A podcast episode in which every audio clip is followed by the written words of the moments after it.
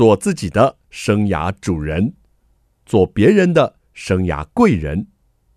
听听职涯顾问蓝如英的蓝老师生涯学堂，启动你的精彩人生。听众朋友好，欢迎透过环宇广播电台和 Parkes 的收听蓝老师生涯学堂，我是节目主持人蓝如英蓝老师。我们这个系列呢，进行的是 A 咖讲堂，我们要跟着 A 咖来学习。手机的使用是不是让你的亲子关系拉紧爆了嘛？如果是的话，这一集哦，真的可以找到解方哦。我们邀请到人气畅销书的作者，也是资商心理师陈志恒老师，带来他的新作品《脱颖而出不迷惘》。志恒老师好，兰兰老师好，各位听众朋友大家好，我是志恒。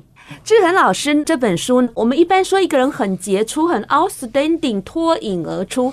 这个瘾呢是网络成瘾的瘾啊，然后不迷惘，我们平常就很 confuse 这样的迷惘。这个网呢是网络的网啊，所以啊这本书呢要写给网络原生世代父母的教养书。接下来我就把时间要交给志恒老师，他要跟我们好好的来介绍一下这本书的精华内容。我们请志恒老师帮我们进行 A 咖 Talk。各位听众朋友，你们想一想哦，每天早上起床的时候，你起床后的第一件事情是什么呢？是喝水呢，还是上厕所呢？还是呢伸展一下？还是呢打开手机查看讯息？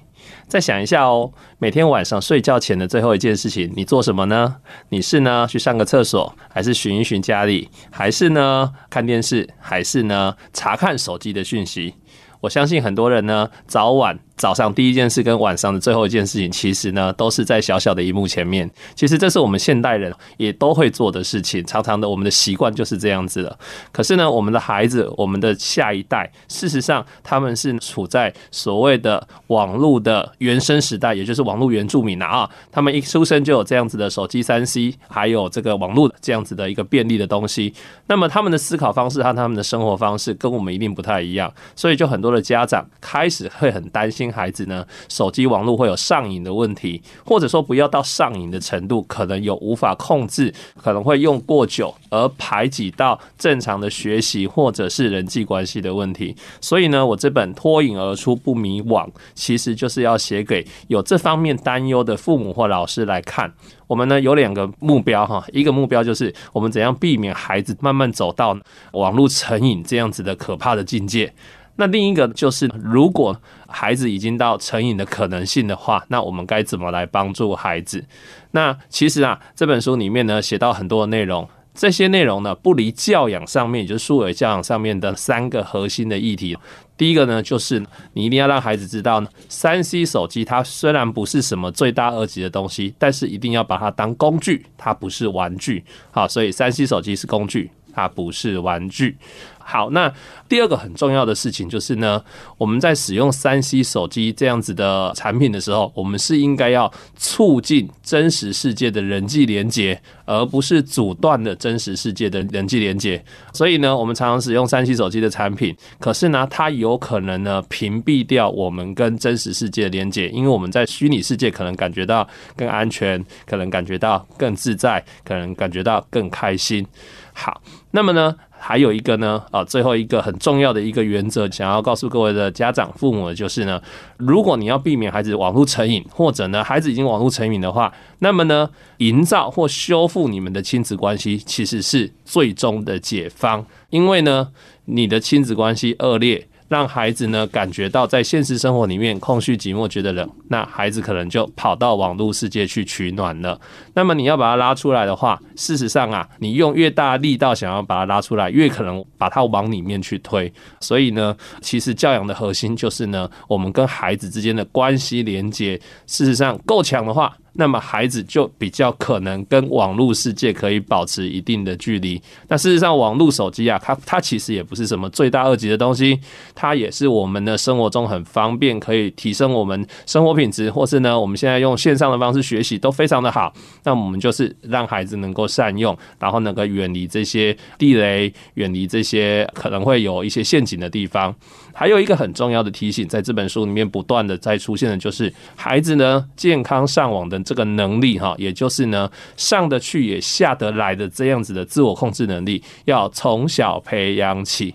啊，你不要期待孩子呢有一天你国中的时候给孩子一只专属的手机手机之后，然后又给他办吃到饱，然后呢他就会自己。自主管理，他就知道什么时候可以用，什么时候不能用。基本上能够做到这样程度的孩子是非常少的，所以我会建议就是呢，我们也不是让孩子都不接触，当然我们也不是呢，既让孩子接触了之后都不管。我们应该是要取这个中道了哈，这个适切哈，让孩子使用，但是我们也要控管，要限制，而且这个能力是一个从小培养的能力，逐步的放手，逐步的给他一些自主的管理的能力。那在这本书里面都有一些细节的部分，可以让各位有一些教养的策略。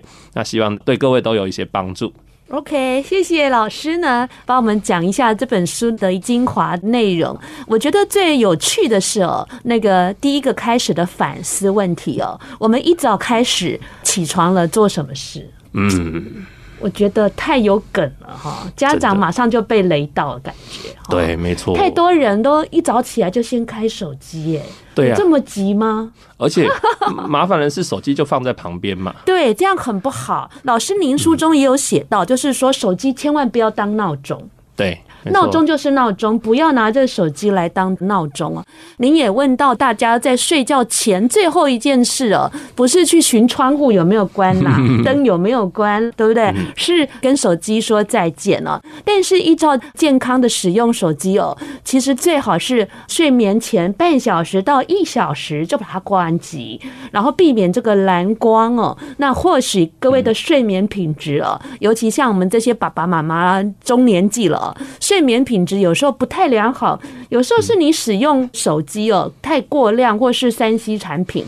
所以像我，只要我先生跟我打电话说他要回家了，我手机就关了。嗯嗯，很棒吧？很棒。哎，但是 我先生他是很晚才跟我打电话的，因为在园区。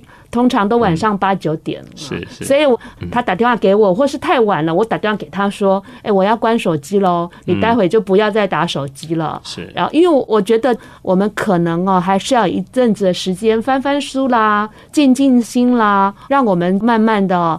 能够有一个比较好的睡眠前的这个准备了仪式，对对，一个仪式。好，那当然这本书里面呢还有很多精彩的案例，包括了家长哦，他可能在这个讲座、教养讲座问志恒老师的问题。对，那还有志恒老师呢，之前也在学校担任辅导工作，呃，看到的第一现场孩子的一些案例哦，都收拢到这一本书当中了。待会我们会好好再跟志恒老师来聊聊。这本脱颖而出不迷惘，休息一下，马上回来。欢迎听众朋友再回到蓝老师生涯学堂。手机的使用呢，是不是让您的亲子关系拉警报，或者是很紧张哦？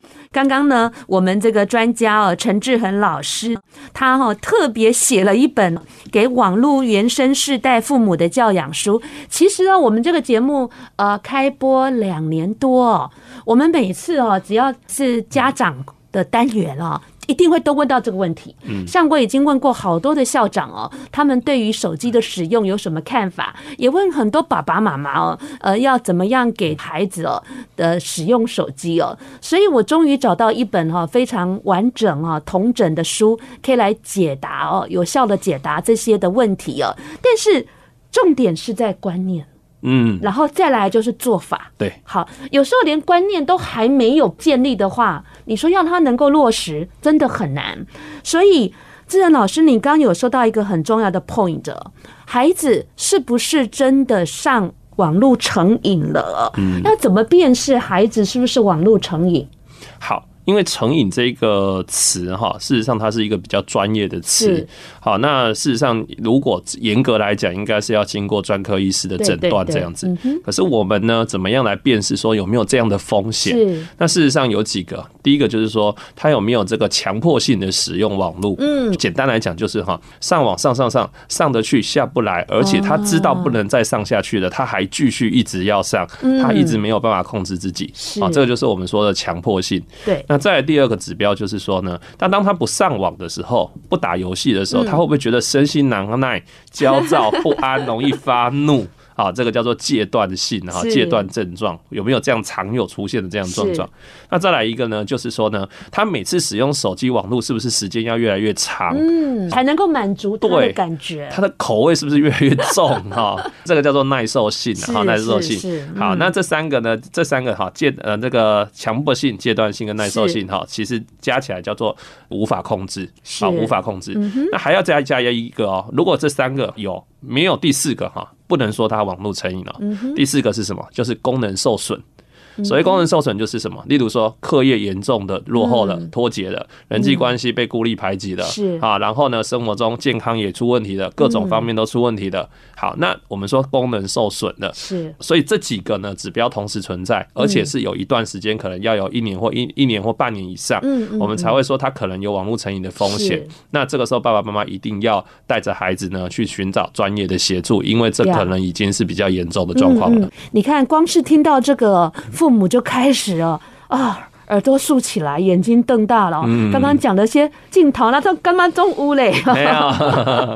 好，还是买一本书来看哦，比较那个知道刚刚那个呃志恒老师哦，他讲的一个重点是在哪里哦？像我就是说啊，每一个我就觉得篇章哦。真的，我一天就看完这本书。嗯，这本书可读性非常的高。应该是写太薄了哈，一天就写完。对，下次写厚一点。再写厚一点。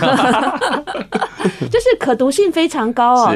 它跟我们是很贴近的。嗯。因为这些事情好像就在我们身边发生，或者是过去曾经发生。对。毕竟我的孩子已经大学了啦，比较大了啊。嗯。如果这本书能够早一点看到多好。啊，真的，真的，所以我们一定要用力推给这个孩子还很小的父母。对，真的，你的孩子如果像志恒老师的宝贝才三岁，你就先看，真的，一定要超前部署，太好了。如果到了青春期才看，有的时候哈，来不及了，哦，太相见恨晚了。是是是，那个亲子的关系有时候已经被那个撕裂了，对对，要修补就会比较慢一点，辛苦一点。对，那当然我们不是说大多的孩子都是成瘾了，但是啊，我们不乐见他已经成瘾。了，因为志恒老师说，就是无法控制自己，其实就已经蛮严重的。哈，他可能会造成学习上的影响，还有人际关系上的影响。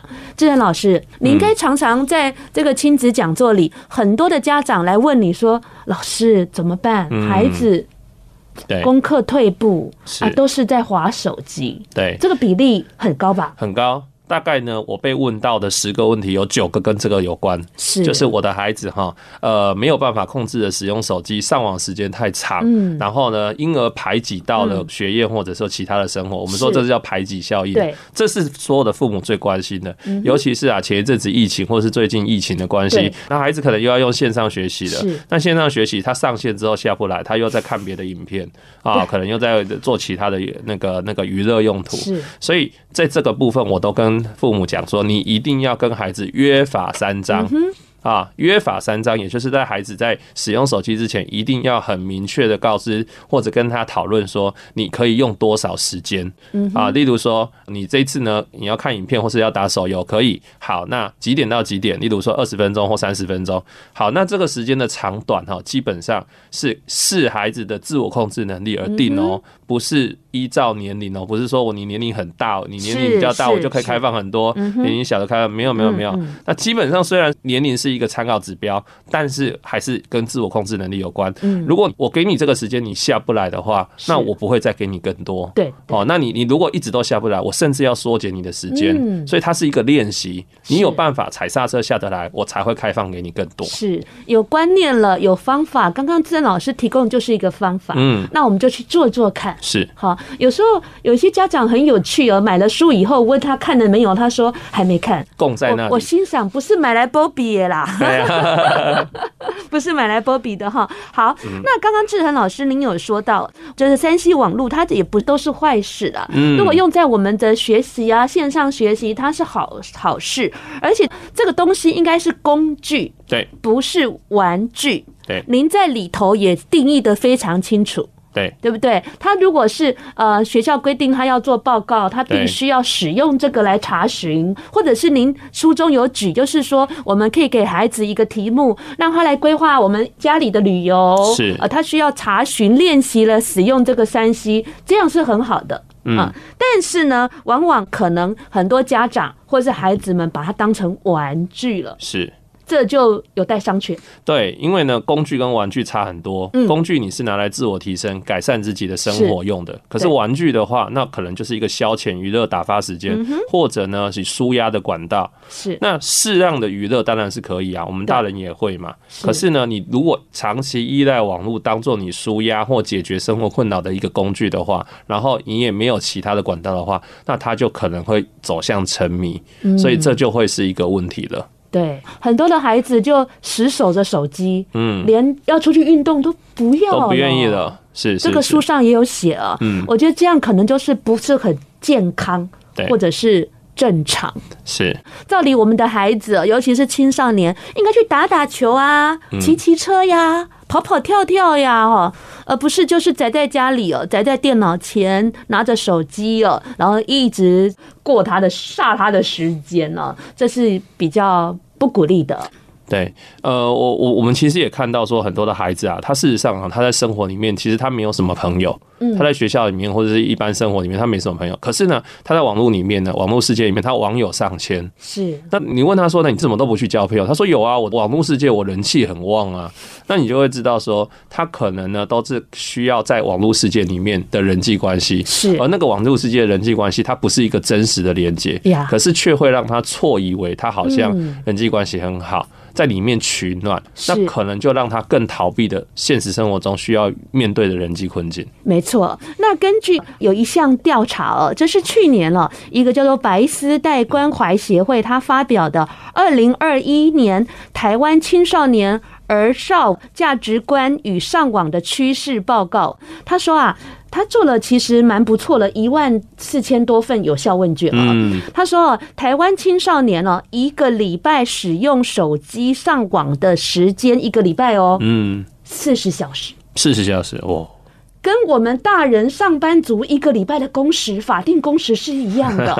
志恒老师，很可怕耶，是。好，可是我们在看这个时候时候的时候，我们会觉得很可怕，对不对？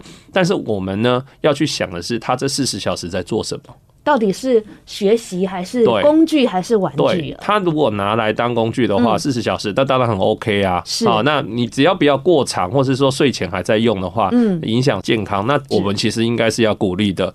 但是如果他这四十小时全部都在打喽，全部都是在玩那个社群媒体，都是在看 YouTube 影片，而且追那个影片可能呢都是一些简短片段，只能带来一些乐趣，但没有深度学习的东西，那我们就要担心了。好，那这个调查他还有提到哦，有近五成的青少年哦是独自上网的，超过一成呢是在做网络交友。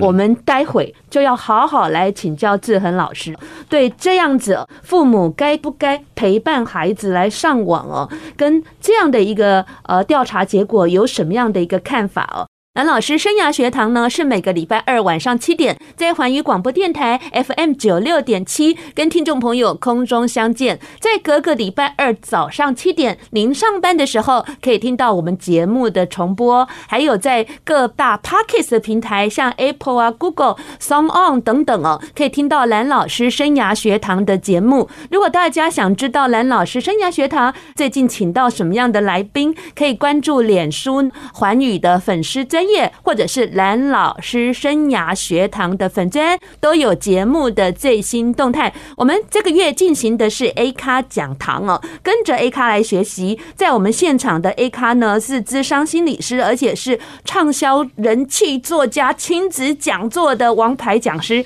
陈志恒老师，在我们节目。志恒老师好，蓝老师好，各位听众朋友大家好，我是志恒。志恒老师在去年哦，也在我们节目中有谈这个正向聚焦的亲子沟通技巧。嗯，如果听众朋友您错过的话，环宇的 App 都有哈，或者是我们网站上都有呢，您就可以搜寻一下很多的教养东西哦。我们必须要学习、学习再学习，因为真的。我们在求学的过程中，并没有教我们如何成为父母的这一堂课，但是我们就在人生的阶段就走到这个父母的角色了。所以，如何把这个角色扮演得更好哦？我相信哦，现在是一个非常多元化学习的机会。很希望听众朋友选到你最适合的方式，喜欢看视频的，喜欢看书的，喜欢听广播的，都可以跟着我们一起来学习哦。尤其是我们志恒老师，您这个已经第几本书了呀？第八本。太厉害了！嗯，那我很好奇啊，是怎么样的动机之下，你想要拯救大家于网络成瘾？我觉得想起来还蛮好玩的，就是我在大学的时候，其实我念大学的时候已经二十年前了啦。嗯，大学那个时候在大四的时候哈，刚好有一门课我忘记什么课，我们就做了一个报告。就是跟网络成瘾有关，真的还假的？你看，二十年前就已经有这个议题喽。是。好，那后来呢？我到学校当老师，后来呢离开了学校，当智商心理师，到处去跑演讲。是。我发现啊，这个网络成瘾这个话题，不管是学校老师或是这个很多的家长，都非常非常的关注，而且是越来越困扰。然后呢，我也辅导接触到很多嗯沉迷网络的孩子，这些困境中的孩子。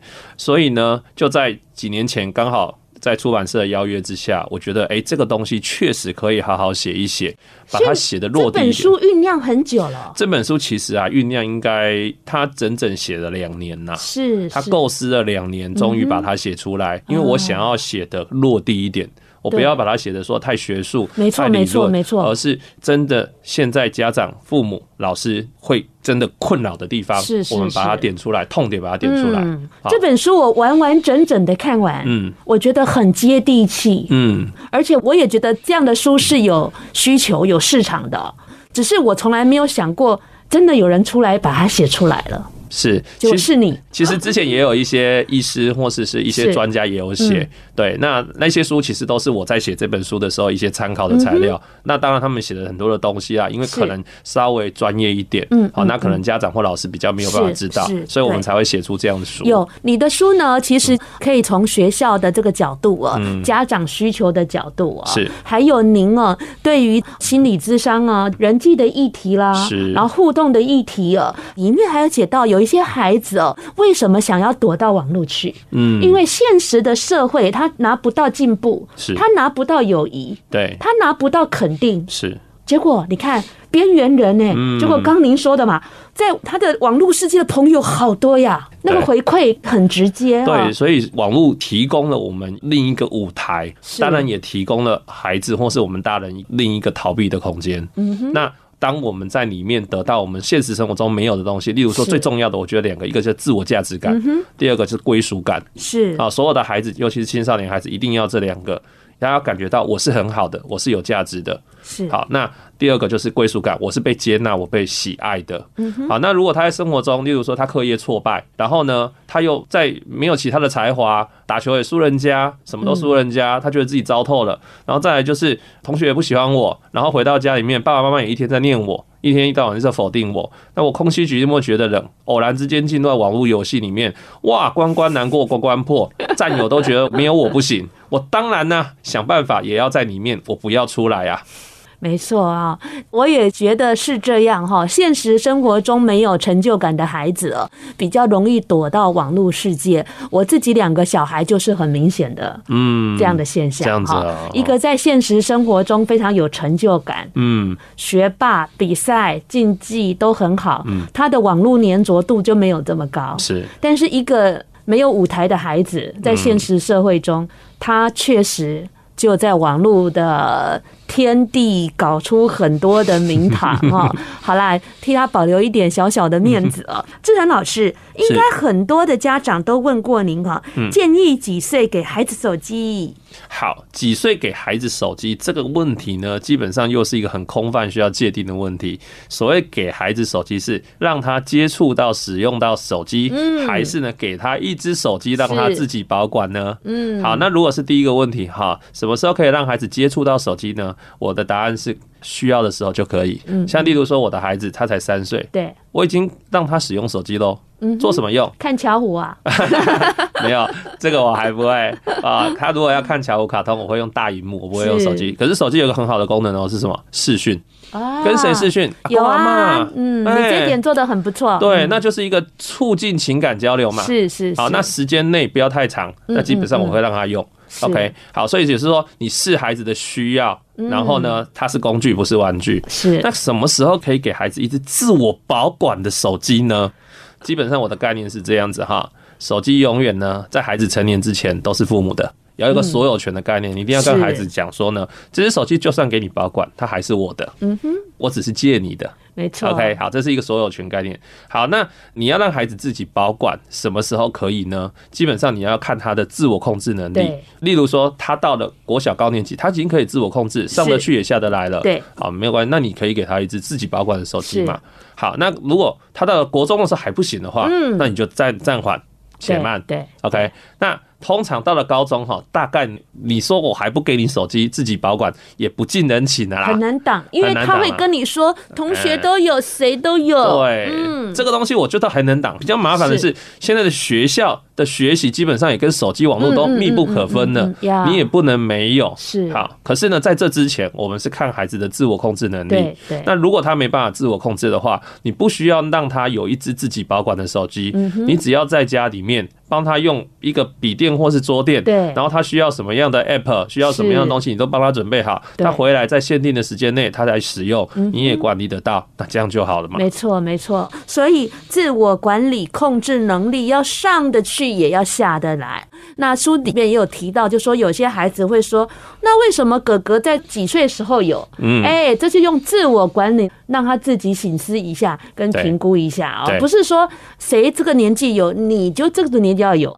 所以呢，父母啊，你有时候不晓得怎么回应孩子，志恒老师里面书有教你哦，要怎么去回应孩子这样的一个需求，是呃也是很重要，而不是一味的说啊不准，还没到时间，这些都太抽象了。对对，因为总要让他有一个他可以去想要去争取到的一个目标跟一个标准。对，他才知道他自己可以怎么做。对，所以这本书呢，其实我觉得最落地的地方就是他在一些特殊议题上面，我会教父母怎么回应孩子。所以里面有很多的对话，可以一样画葫芦。基本上呢，就是你大概就知道怎么做了啦。对，然后还有一个地方我觉得蛮不错的，我以前都没有想过这个，是不是这几年才有的网络监管软体？哎，对，其实已经很久了啦。真的？对，但是很多父母不知道要去用，嗯，但是其实上我们也不用一定要用到这个监管软体这么什么 Family Link，我们其实用手机、平板都有这个功能，是。就是荧幕的使用时间的设定，你给他用的时候，给他打游戏，你就帮他先设定好，是。时间到二十分钟，他就自动屏蔽了，他那个荧幕就关掉了。嗯哼，那孩子跟你吵啊，你不用跟他抢手机啊，反正他没办法玩的嘛，嗯，这样子就解决问题啦。OK，所以我们还是得要 充实一下一些常识啊。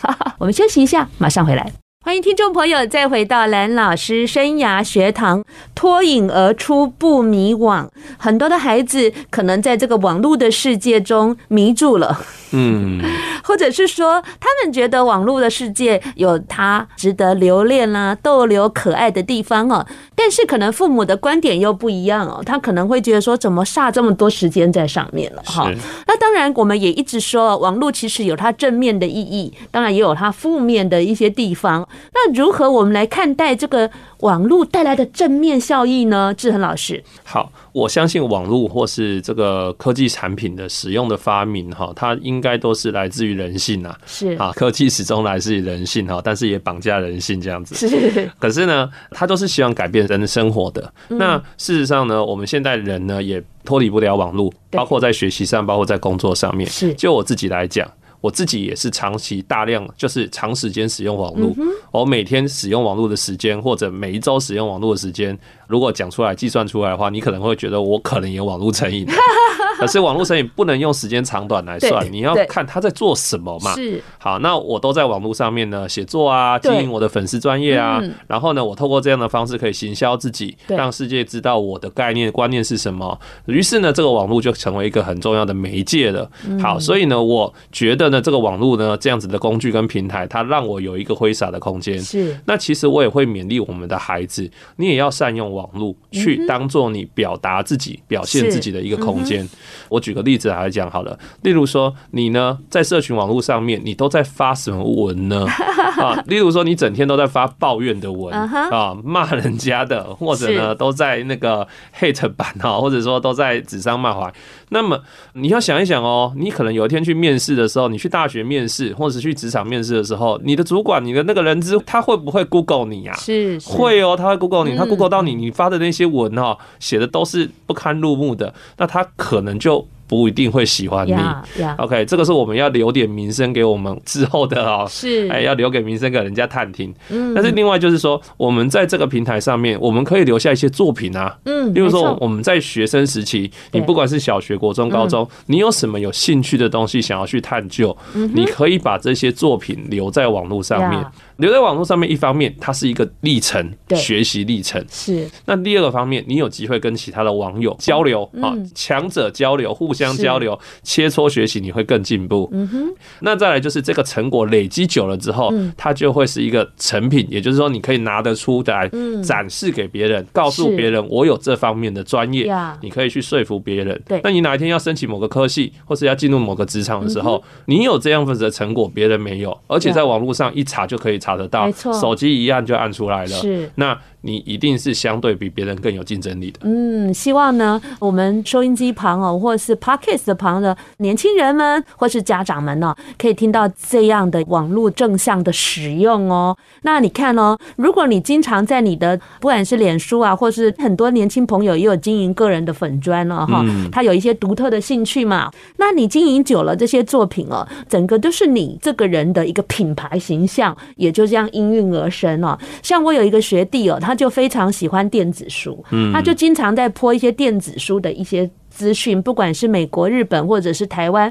有一次我去大学演讲的时候呢，我讲的是专案管理哦。那那个教授就问我说：“哎，老师，你对电子书熟吗？”哎，我说不太熟，这大概是十年前的事。哎，我说有一个人熟，哎，我说你去 Google 一下这个人的名字，这是我的学弟哦，因为他长期就是这样，所以当别人一问我要这样的一个 resource 或人的时候，我就会想到他，因为长期这样看下来，等于他给我的这个品牌形象就是这样的哦。所以可能我们在网络上呢，可以获得的这些正面的使用跟经营的成果，这是刚刚志恒老师带给大家的。好，那志恒老师，我看到您的书啊，有提到一个很棒的哦，把握核心教养，有时吹油门，有时踩刹车，跟我们聊一下。好，吹油门跟踩刹车这个概念哈，我觉得这是一个比喻啦，就是说我们在。跟孩子互动的时候啊，有的时候你要推他一把，嗯啊，也就是说你要给他力量，这叫推油门，鼓励他去做一些事情。可是呢，当他太冲的时候，或者他。偏离轨道了，或者说呢，他呢可能要做一些比较冒险、令你担心的时候，你又要把他拉住，你要帮他踩刹车。是好，所以我们的孩子就是说，当他做有兴趣的事情的时候，他运用网络去做一些可以挥洒自己、自我成长的时候，我们当然是要鼓励的。嗯，这个时候就推油门。是，可是他如果用网络来当玩具。过度了，然后呢，超时的造成排挤效应。那这个时候，我们就帮他踩刹车，因为我们的孩子他在成年之前，他可能自我控制能力还不足。这个时候需要大人从旁边做一点帮忙。是，基本上这个就把握这样的原则，大概就不会错了。嗯，而且呢，就是说哈，这有品质的陪伴，嗯，是你一直在强调的。对，当我们在真实的世界，我们跟孩子的互动越多，嗯，可能他的心不会那么寂寞了。就往里面躲的机会就比较少哦，所以有品质的陪伴哦，一直是很重要的哦。而且您说哦，这个要化解这个网络沉迷哦、成瘾哦，最终的解方还是要营造更好的亲子关系。对，没错，因为有太多的家长问我说：“那我的孩子已经成瘾了，我怎么办呢？”我说这个除了你要去求助专业之外，哈，你在家里面，你每天跟孩子的互动，你想一想，孩子上网的时候你在干嘛？你一定是在碎碎念呐、啊，你一定在骂他，一天上网上网干嘛、啊？你到底你的人生都毁了什么什么的？那孩子只会更在网络之中不想出来。嗯，可是呢，我们呢回头想一想。孩子呢，一天之中总有会跟你讲几句话的时候吧，是是是，总有会有一些空闲的时候，没有在划手机，没有在上网的时候，那这个时候你要不要把握机会，跟孩子有一些有品质的对话？就算只是嘘寒问暖也好，让孩子感受到跟你互动、跟聊天是舒服的、是自在的。只要他愿意在真实世界跟你多互动个几分钟，他就减少了在网络世界几分钟了耶。所以就慢慢的他会感觉到，哎，在家里面跟爸爸妈妈互动、家人互动是舒服的、是自在的，那他就开始减少了上网时间。那也许慢慢就这样子。我们不敢说很快，但是呢，也许半年、一年、两年、三年，慢慢孩子就出来了，也说不定。没错，没错，因为过去哦，他可能在里面待很久了，嗯，你要他一时片刻出来哦，也不这么容易。对，那我们看书上所提供的方法，它不是开药单，嗯，他也必须要我们家长哈，真的融会贯通哦，并且愿意去试试看，去 try。